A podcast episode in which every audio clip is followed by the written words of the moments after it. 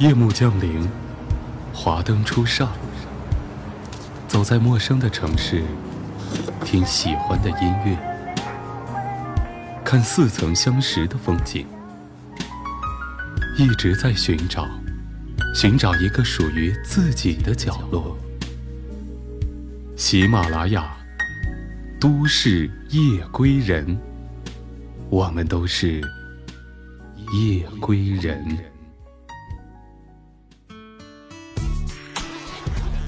一个大大的背包，一台心爱的相机，一颗想走就走的心。旅行从来不是说说而已。Voice Club 旅行专栏，闭上眼睛，跟我走吧。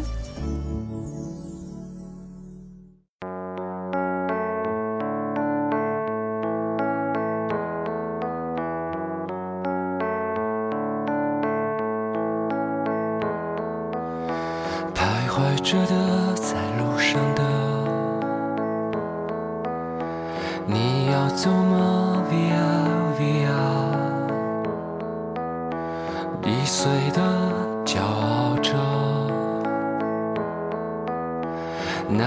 曾是我的模样。沸腾着的，不安着的，你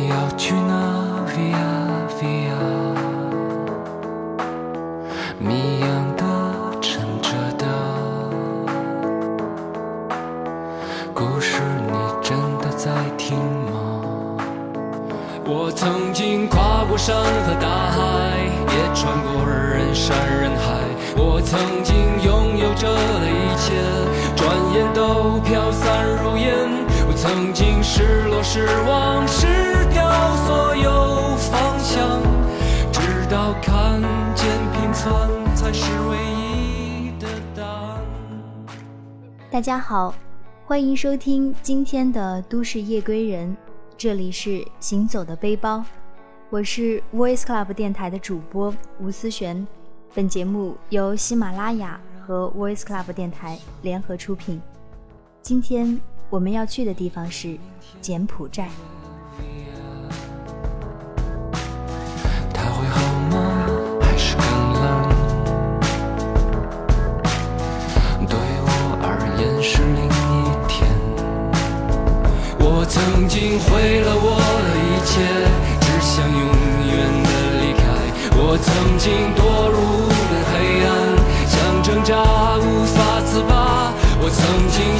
你，像他，像那野草野花，绝望着，也渴望着，也哭也笑，平凡着。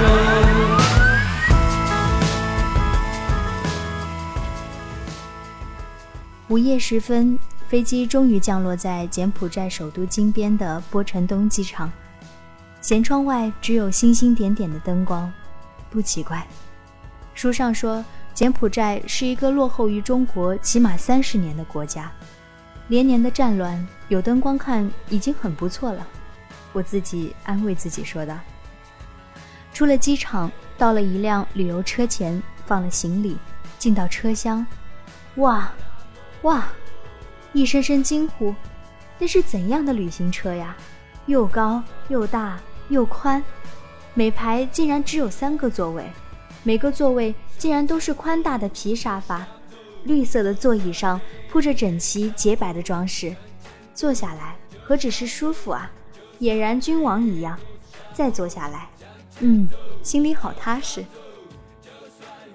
这车算作柬埔寨给我的第一个惊喜。”只是后来听说，其实啊，这是一辆被台湾淘汰的旧车子。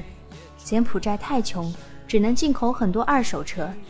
听了这话，心里竟然有别样的感觉。在国内坐过很多的大巴，无论新旧，没有一个有这个舒服。第一个夜里住在金边，早晨很早起来，一个人出门，站在门口的大街上。这就是金边吗？满街的文字标志都是简文、英文以及很多的中文，店铺琳琅满目，很像我们国家刚刚改革开放时候的大街。物品似乎很丰富，错落有致的楼房很多，还有着百叶窗和瓦顶砖制的结构。虽然不免破旧，却依稀还有着淡淡的法国风情。由于连年的战乱，金边依旧保持着三十年前的模样。想想二十世纪二十年代，这里曾是东南亚最漂亮的城市；到六十年代，金边曾经号称“东方小巴黎”。对比现在，真让人浮想联翩，世事沧桑啊！马路上车水马龙，竟然没有自行车，呼啸而过的都是各种摩托车及汽车。摩托车上还载满了人，最多的一辆上有五个人。开车的男人前面坐一个孩子，女人坐在后面，两个大人之间还夹着两个孩子。没有头盔，没有警察。汽车多是越野车，甚至有些车非常的豪华。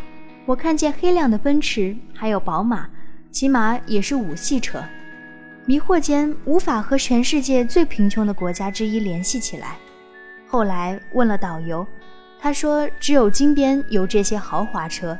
是那些有钱又有势的人才买得起，大部分还是进口的二手车。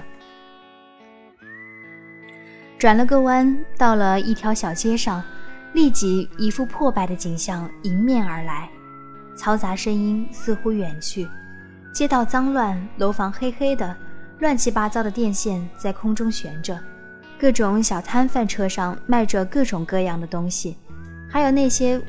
还有那些著名的法式面包，金黄色的，一根根很是耀眼。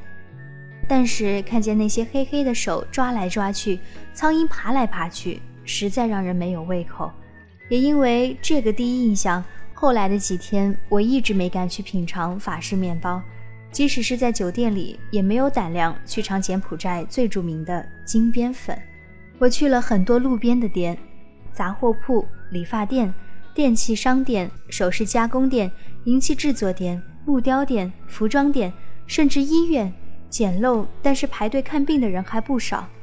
最后去了酒店隔壁的学校，学校很小，更加简陋，房间里很黑，破旧的桌子椅子，有些孩子还光着脚，但是脸上的笑容却很灿烂。看见我在门外张望，没有老师的教室里，突然孩子们都站了起来。整齐地看着我，我不知所措，朝他们摆摆手，放下手里一大把棒棒糖，转身逃了出去，很心酸。上午阳光普照的时候，站在了索蒂罗亲王大道上，这是柬埔寨皇宫门前的大道，宽阔美丽，路边的凤凰树还开着红色的凤凰花，漂亮的米黄色皇宫显得十分灿烂夺目。恍惚间，我已经无法；恍惚间，我无法把眼前金碧辉煌的宫殿和早晨看见的金边联系在一起。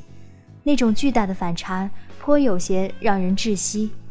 皇宫里有着大小二十多座宫殿，直到今天，它依然是柬埔寨的国家政治中心，是金边的灵魂。皇室依然住在里面，所以它只对外开放了一部分。很巧的是。我去的那天，国王在皇宫里，因为他的寝宫屋顶旗杆上悬挂着标志国王在皇宫里的紫色旗帜。皇宫的正门是一座大殿，但正门只是在有重要国宾或国家有重大庆典活动时才打开。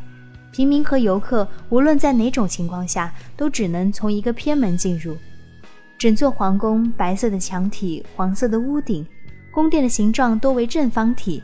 还有的是八面体，所有的建筑物基座都有台阶，屋顶很高，倾斜向上升。屋前屋后有高粗的柱子支撑，每座建筑都有一个多层的底座，还有环形的游廊，处处体现着古高棉时期的建筑特点。后来，当我到达吴哥的时候，也看见了无数类似的游廊，幽深古朴。但是宫殿墙体的白色、黄色粉刷的工艺，以及内部的装修风格，都带着法兰西的痕迹，既保持着传统，又融合了新的文化元素，结合得非常美妙，没有足够的文化底蕴，估计是办不到的。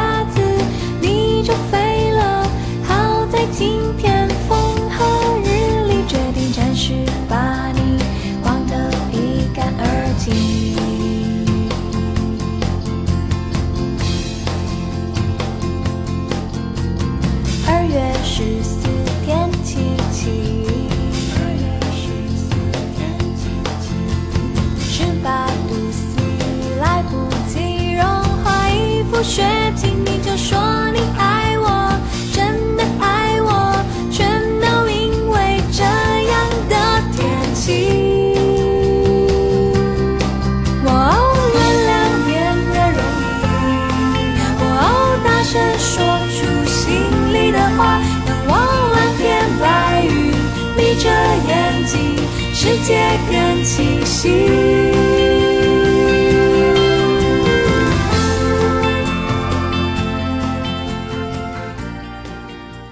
参观了几个大殿，最主要的是加冕厅和灵殿。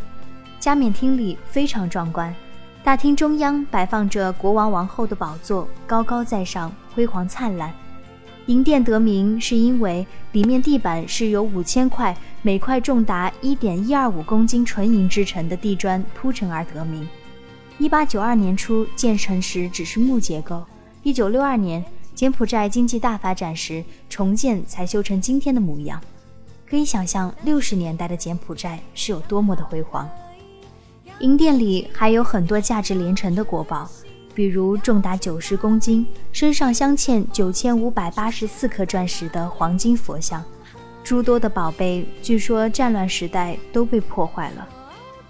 说起柬埔寨，不得不提的一个人就是诺罗顿·西哈努克。在我童年和少年的记忆里，他是我知道的唯一一个国家元首。在那些我只知道疯玩的岁月里，这个名字经常不断的在收音机里，还有很少见的电视里出现。小小的个子，有些发福的身材，脖子上挂着硕大的花环。我们的周恩来总理总是在机场里迎接和欢送他，毛泽东主席也不断的接见他。我不知道他到底是谁。只知道他是亲王，具体哪一个，其实我也不知道。后来长大了，再听见政府给他那么高的评价，未免觉得是一面之词。那么小的一个国家元首，有这么伟大？但是当我踏上柬埔寨的土地，眼见所闻，还是让我很意外的震撼。原来柬埔寨人民的眼里，西哈努克根本不是个人，他是柬埔寨人民的神。从皇宫出来，早早的吃了午饭，旅游车沿六号国道向西北开往距离金边三百一十一公里的暹粒省。柬埔寨之行最主要的景点吴哥就在那里，但从距离上讲，三百一十一公里不远，但是却需要开差不多六个小时。说是国道，其实和我们的乡村道路差不多，只有窄窄的两车道。如果对面开来的也是大的巴士车。那么就得由一辆谦让到一个轮子开到旁边的土路上，才不至于相撞。车厢里渐渐安静，大家都开始睡觉。我一个人坐在最前面，睁大眼睛望着窗外。其实我从不反对这样的长途旅行，坐在车里很舒服，正好可以看看沿途的风光，路上的景致又非常的具有当地特色。车窗外无边的绿色。典型的热带植物铺天盖地，直到天尽头，没有山，没有高楼，一望无际的大平原。常常有一些慵懒的牛，慢慢的在绿色里踱着步子。每每路过一个小村子，那高高的吊脚楼虽然建筑材料都是就地取材，但里面隐约的吊床里总有些小孩子探头探脑，地上也不时冒出几个光着屁股到处乱跑的小孩子。柬埔寨似乎盛产小孩，发现这一点，赶紧问导游。导游说他们没有先进的医疗条件，孩子有了就只能生。还说那天早上他才看过新闻，一对夫妇生了二十一个小孩，还不包括肚子里的一个。听的人有些奇怪的感觉。我们只有一个小孩，供养都那么费劲，他们怎么养？导游说天养。想想柬埔寨目前人均寿命只有五十岁，也许也说明了些什么吧。再看路上来来往往的车辆，堪称千奇百怪，车子是五花八门，什么样子的都有。方向盘有的在左，有的在右，有的有车牌，有的没有。摩托车上载三四个人很正常，最夸张的是一种面包车，明明只能承载十几个人。但是事实上，里面的人起码有二十多个，一群密密麻麻的脑袋在车厢里挤着，车子的后门还大开着，向外伸出很长的各种架子上放满杂物，或者就是自行车、摩托车，而车顶上更加壮观，也密密麻麻的坐满了人，有一辆甚至在车顶上先铺满一层放倒的摩托车，摩托车上竟然还坐着五六个人，风驰电掣一般就开了过去。导游说，当地的交通事故非常多，也很严重，也没有什么警察来管，更没有什么交通规则。我还是第一次看见这样窄而简陋的国道，却那么生机勃勃。